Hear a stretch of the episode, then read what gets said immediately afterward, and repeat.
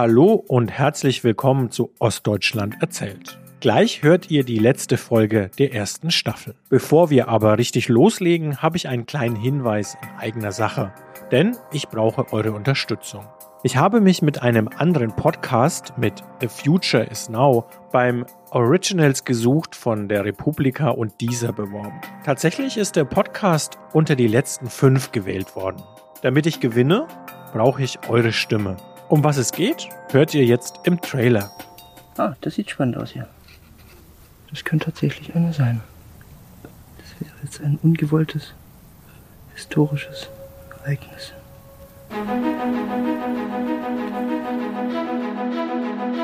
Ein Anblick, wie es ihn so noch nie gab. Der historisch niedrige Wasserstand im Rhein offenbart aus der Luft beeindruckende Bilder, bringt aber am Boden Probleme. Und der stramme Ostwind, der sorgt dafür, dass wir nächste Woche am Montag, Dienstag und Mittwoch sehr wahrscheinlich verbreitet mit Sand- und Staubstürmen in Deutschland rechnen müssen. Schon ein richtiges Wüstenwetter, was sich da bei uns einstellt. Sengende Hitze, Dürre oder sintflutartige Regenfälle, Extremwetter und seine Folgen. Das wird es in Deutschland künftig häufiger geben, warnt die Umweltministerin. Wisst ihr noch, im Winter Schlitten fahren oder Schlittschuh laufen? Und waren die Sommer immer schon so heiß? Das Klima ändert sich, klar. Wir merken irgendwie, der Wandel geschieht direkt vor unserer Haustür. Nur, was ist bedrohlich und was nicht? Welche Beobachtungen machst du? Was wolltest du schon immer wissen? Schick uns deine Fragen zum Klimawandel per Mail oder WhatsApp. Hey, hier ist Matthias. Mich würde interessieren, wir blasen ja viel zu viel CO2 raus in die Atmosphäre und kriegen das mit der Begrenzung des Klimawandels so gar nicht hin. Könnte man das CO2 irgendwann vielleicht auch wieder technisch aus der Atmosphäre rausfiltern? Ja, hi, hier ist Simone. Mich würde mal interessieren, ob es stimmt, dass wegen des Klimawandels neue Tiere in Deutschland heimisch werden bzw. nach Deutschland kommen, wie jetzt zum Beispiel die Kirschessigfliege. Wir nehmen dich mit auf eine Entdeckungsreise zu Betroffenen. Viel mehr Angst macht mir hier diese Drosophila-Variante, ja. Drosophila Suzuki, ja, also eine Kirschessigfliege aus Japan. Und aus Italien äh, wurde auch schon mal 90 Prozent, also fast totaler Ausfall im Weinberg vermeldet durch dieses Tierchen. Und treffen Wissenschaftlerinnen und haken nach, wie sehr die Klimakrise in Europa angekommen ist. In diesem Podcast wälzen wir aber nicht nur Probleme, sondern zeigen Lösungen für eine bessere Welt und eine andere Zukunft. Und ich kann Entwarnung geben. Also es ist definitiv nicht Drosophila Suzuki. Und jetzt ist das Wochenende gerettet. The Future is Now. Dein Podcast für den Klimawandel. The Future is Now ist also ein interaktiver Podcast zum Klimawandel in Deutschland und Europa und entsteht mit euch gemeinsam. Um den ersten Platz zu machen, brauche ich wie gesagt eure Stimme. Der Vorteil für mich, ich bekomme 3000 Euro und kann davon die ersten beiden Folgen produzieren. Und der Vorteil für euch, ihr hört bald einen ziemlich coolen Podcast über den Klimawandel in Deutschland und Europa. Ihr könnt ganz einfach für mich abstimmen, indem ihr auf die Seite www.originalsgesucht.com geht, dort meinen Podcast auswählt, The Future is Now und für mich abstimmt. Die Infos und die Seite findet ihr natürlich auch nochmal in den Show Notes. Also www.originalsgesucht.com. Ich freue mich sehr über eure Unterstützung und sag schon mal Danke. Aber jetzt hören wir die letzte Folge der ersten Staffel über Punkrock und Musik in der DDR. Autor ist diesmal Fabian Werfel.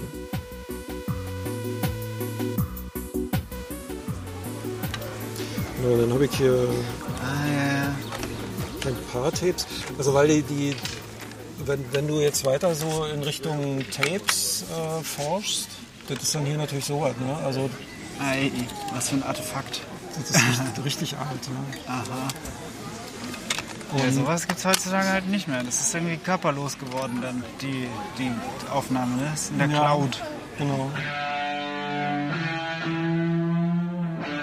Ab 1. Dezember, jeden Sonnabend 22.03 Uhr bis 24 Uhr bei Jugendradio DT64 Paroptikum, die Sendung.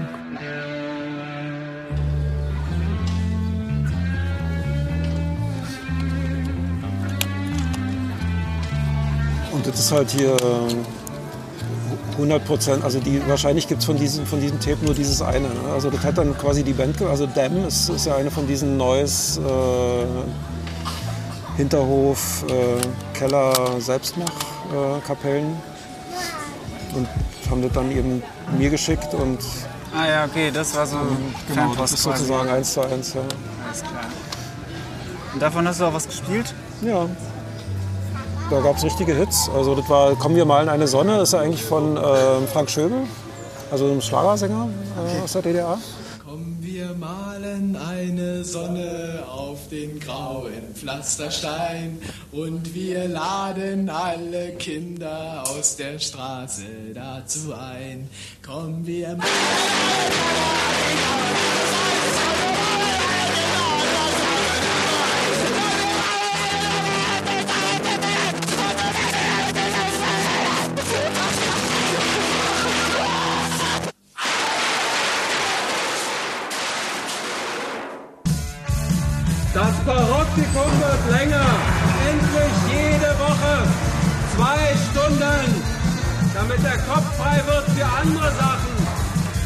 sind hier mit Lutz Schramm, der in der DDR damals eine Sendung im Radio hatte, wo zum ersten Mal auch unabhängige, selbstproduzierte Musik gespielt wurde und später auch dann eine Reggae-Sendung und auch mit Hip-Hop aus der DDR. Und ja, angefangen mit dem so DJing hast du eigentlich schon als Teenie mit dem Radiorekorder, oder? Also hattest du ein kleines Kofferradio? Ja, also äh, ich habe äh, in der Schule äh, bei, äh, bei Diskotheken Musik aufgelegt, also mit Kumpels zusammen und äh, habe die Musik dazu äh, mit einem Tonband aufgenommen.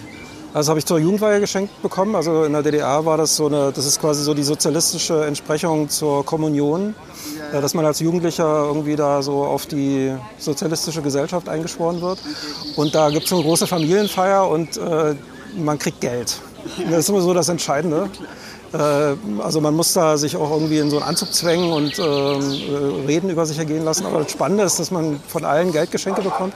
Und da habe ich mir dann ein Tonbandgerät gekauft und ähm, fing quasi gleich am nächsten Tag an, äh, Sachen aufzunehmen.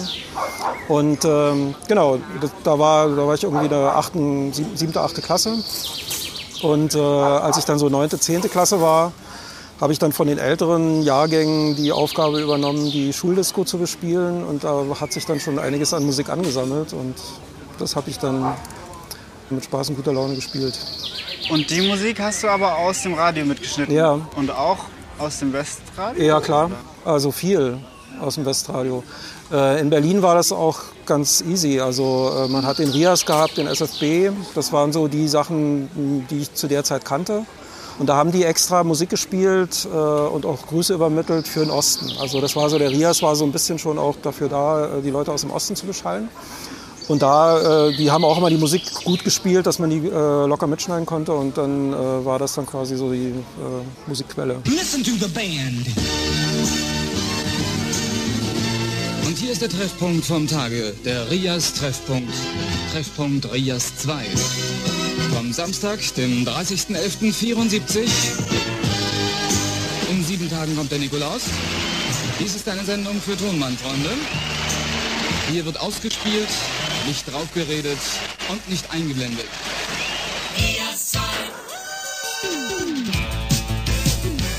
Ich habe mit Religion wirklich absolut nichts am Hut. Mhm. Aber habe dann herausgefunden, ein Kumpel von mir äh, ging da regelmäßig hin. Wenn du zur jungen Gemeinde gehst, da sitzen die Typen, die die Platten haben. Und bin dann mit meinem Tonbandgerät hingetobt und habe dann äh, Echos äh, und äh, Oma Gumma und so, also die ganzen Platten überspielt. Und äh, da haben wir natürlich dann auch über Sachen geredet, also wenig über Religion, aber viel auch schon über Politik. Über eine lange Zeit hat DT64 in seinem Musikprogramm einseitig die Beatmusik propagiert. Dabei wurde übersehen, dass der Gegner diese Art Musik ausnutzt, um durch die Übersteigerung der Bitrhythmen Jugendliche zu Exzessen aufzuputschen. Der schädliche Einfluss solcher Musik auf das Denken und Handeln von Jugendlichen wurde grob unterschätzt.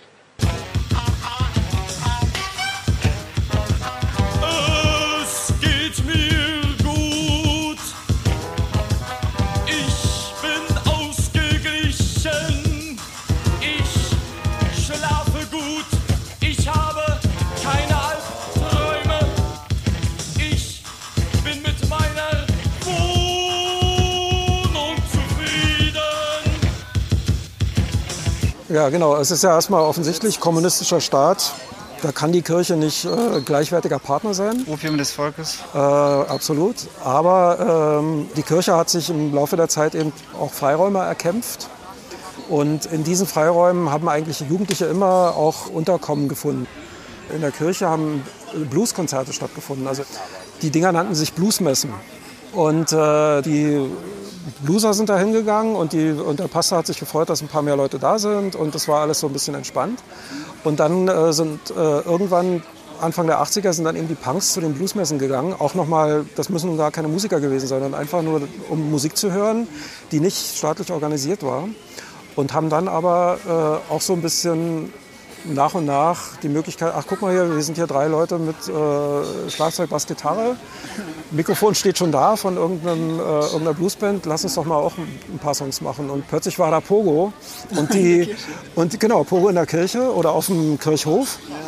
Und da waren natürlich die Pastoren auch ein bisschen ausgeflippt, aber haben sich dann eben da reingefunden und haben denen dann eben auch ähm, diesen Freiraum gegeben.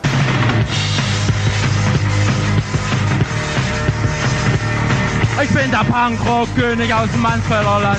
Und der Mansfelder haben das sofort erkannt. Ich bin der Punkrocker und ich schlendere locker durch meine Lutherstadt, die viel zu bieten hat.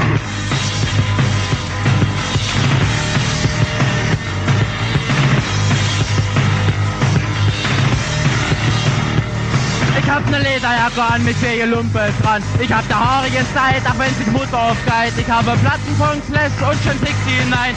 Und die tee ich mir Abend für Abend ein. Auf Arbeit bin ich gut angesehen. Und arbeiten bis noch der Punker gehen. Und wenn mich da mal einer doof anmacht, mich beschimpft und auslacht, dann geht mir das total am Arsch vorbei. Für meine Ruhe und keine Schlägerei.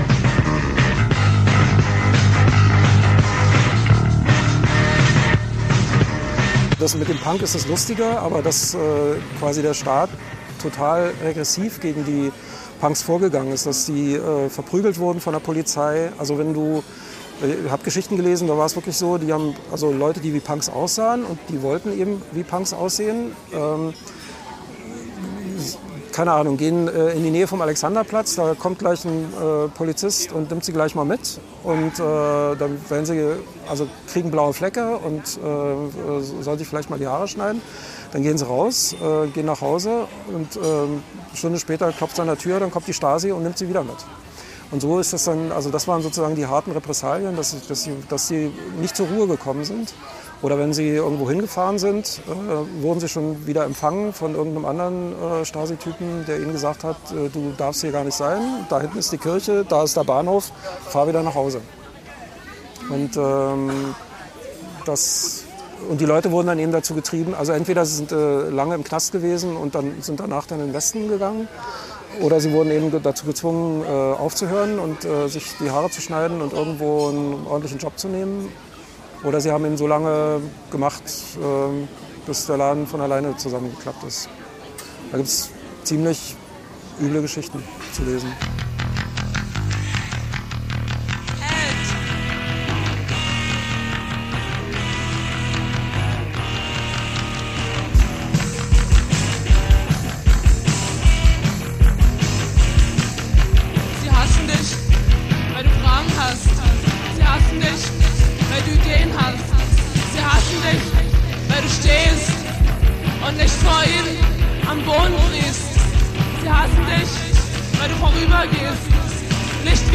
Sie stehen bleibst. Sie hassen dich, weil du Freunde hast. Sie hassen dich, weil du sagst, was dir nicht passt.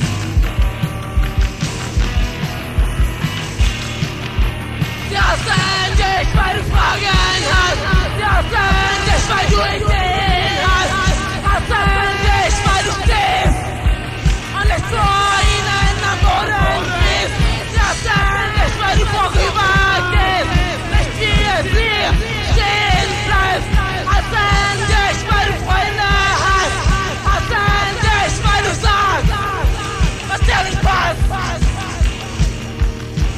gab diese Einstufung, also ohne die Einstufung konnte man gar nicht gespielt werden oder was im Radio jetzt? Oder wie Na?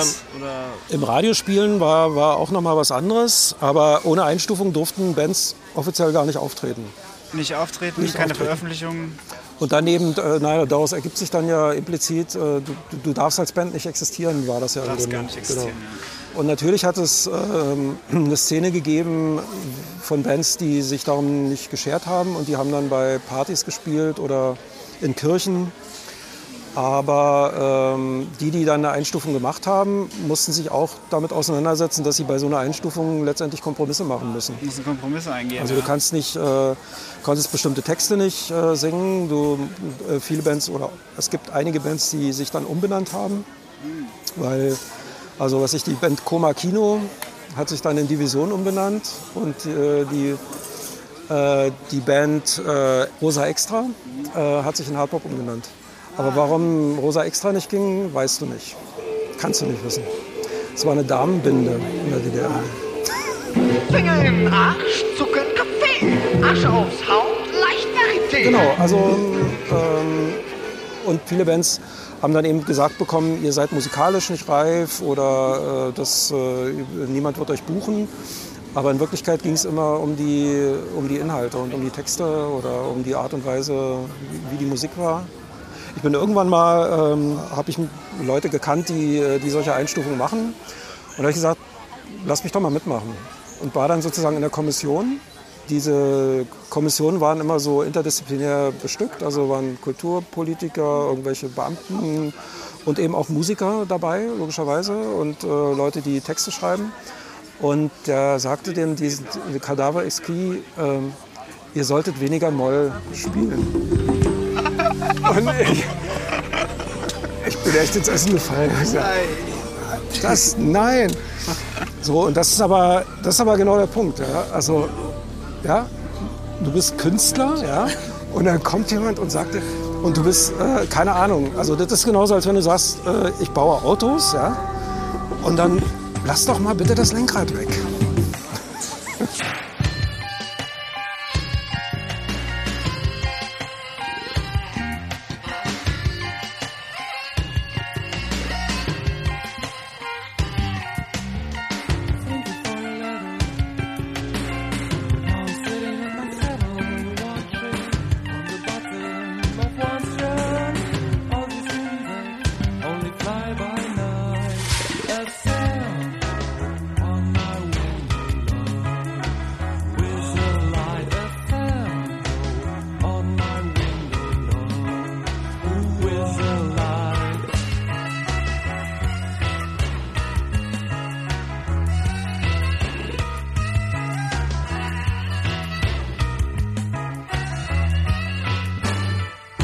Und das war letztendlich in der, äh, in der DDR Popmusik, in der DDR Rockmusik grundsätzlich gang und gäbe, dass quasi äh, kritische Äußerungen durchaus auch in ähm, normalem Mainstream-Rock und Pop verpackt wurde.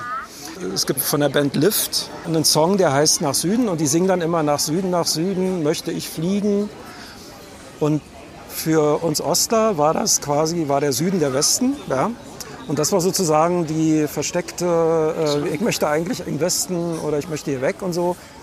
Das war so ein verstecktes Statement und das ist natürlich sehr versteckt. Ja? Also da kann man irgendwie äh, mal in einem Interview sagen, so habe ich es gemeint, aber dann darf dieses Interview nicht mal gesendet werden, sonst würde der gleich verboten werden, der Song. Andere haben das ein bisschen, bisschen deutlicher gemacht, das war auch so ein zeitlicher, eine zeitliche Entwicklung. Also in der Zeit, in der meine Sendung angefangen hat, äh, Mitte der 80er Jahre, hat ja in der Sowjetunion äh, mit Gorbatschow Glasnost begonnen, also die ganze Liberalisierung der, äh, der Politik in der Sowjetunion und die hat sich dann auch auf die Kulturpolitik im Osten ausgewirkt. Wobei die SED eigentlich eher dagegen war. Richtig, die SED war eher dagegen.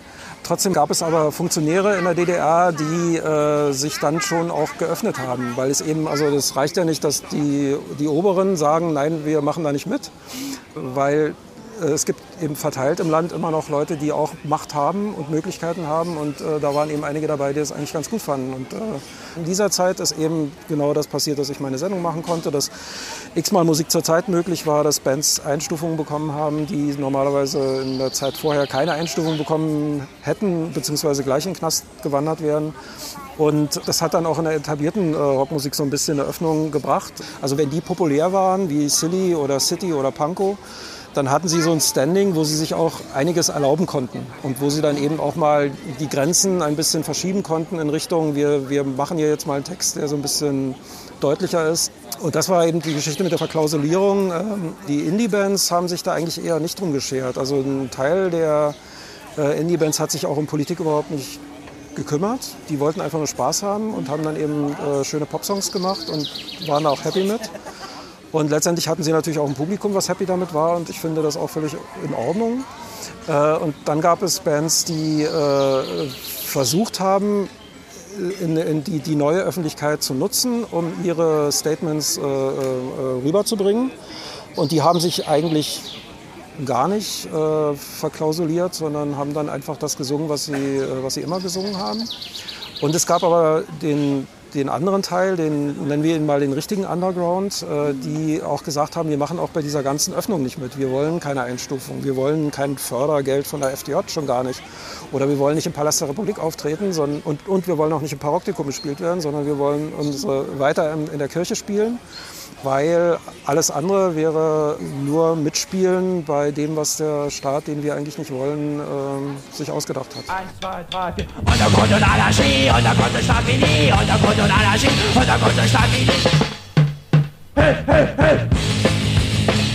In den vier Jahren, in denen ich die Sendung in DDR-Zeit gemacht habe, bin ich auch Leuten begegnet, äh, die mir gegenüber auch geäußert haben, dass sie das beschissen finden, äh, dass ich so eine Sendung mache, weil die eben verharmlost, was da in Wirklichkeit passiert. Also dass eben die Punks äh, in den Knast kommen und äh, von, von den Bullen verprügelt werden.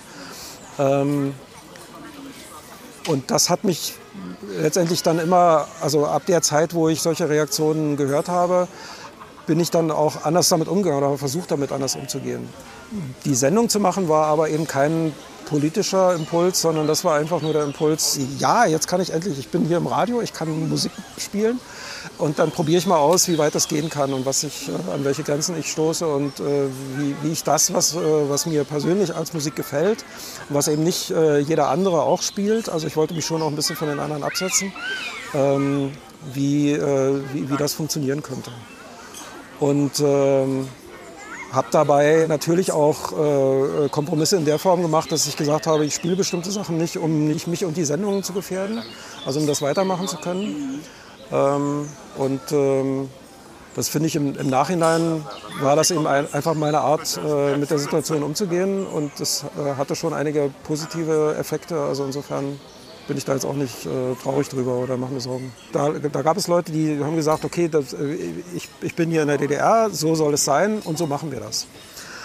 Aber selbst die, die das System insgesamt, also die Idee Sozialismus äh, in Ordnung fanden, gab es natürlich sehr viele, die es nicht gut fanden, dass Journalisten sich von Parteifunktionären sagen lassen, äh, ob sie jetzt äh, diese Informationen verbreiten oder jene Informationen. Ob sie eben darüber reden, dass äh, auf dem Platz des himmlischen Friedens äh, Leute zusammengeschossen werden oder ob sie äh, dagegen argumentieren, dass es Nazis in der DDR gibt oder ob sie darüber reden, dass Umweltverschmutzung existiert. Also das wollten schon auch Leute, die äh, jeden Tag bei DT64 gearbeitet haben, gerne in ihrer journalistischen Arbeit machen. Diese Freiheit hat gefehlt. Die haben auch äh, in der Zeit, in der sie unter diesen Bedingungen gearbeitet haben, auch darum gekämpft, das machen zu können. Die haben auch mit den Vorgesetzten darüber diskutiert. Wir haben Umweltverschmutzung, Warum können wir das nicht machen? Äh, wie können wir es machen? Dann, äh, letztendlich haben die auch bei äh, politischer Berichterstattung ähnliche Dinge versucht, wie ich sie bei Musik versucht habe. Nur bei Musik ist es einfacher.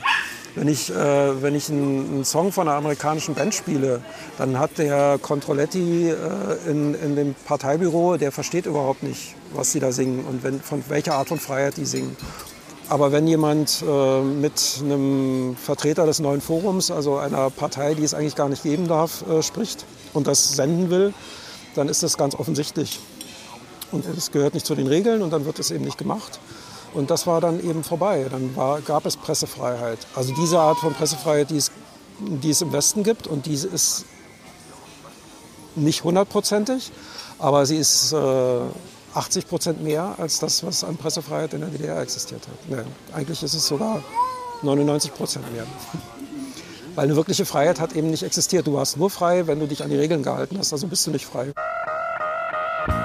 Das war Lutz Schramm aus dem Paroptikum. Interviewt von Fabian Werfel mit Musikeinspielern von Hardpop, Damn, Expander des Fortschritts, Müllstation, Kein Talent und Namenlos, Ich fühle mich in Grenzen wohl, Kadavre Eski, Schleimkeim und zerbrochene Igel.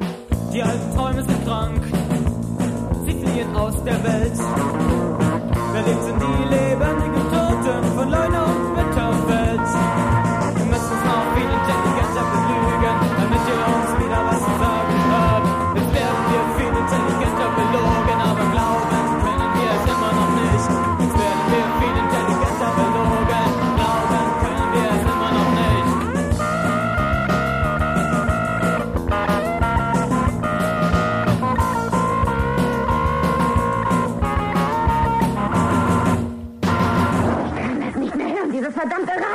meinem ganzen Leben habe ich noch nicht so viel Scheiße auf einmal gehört. Hey, ich gebe dir zwei Sekunden, um einen Rockbänder zu finden. Ich halte das nicht mehr aus.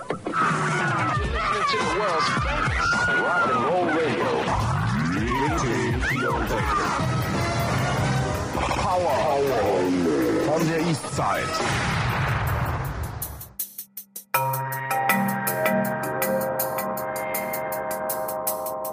Das war es auch schon wieder. Damit ist die erste Staffel von Ostdeutschland erzählt vorbei. Ich mache jetzt erstmal Sommerpause, bereite neue Interviews vor und in drei Monaten geht's weiter.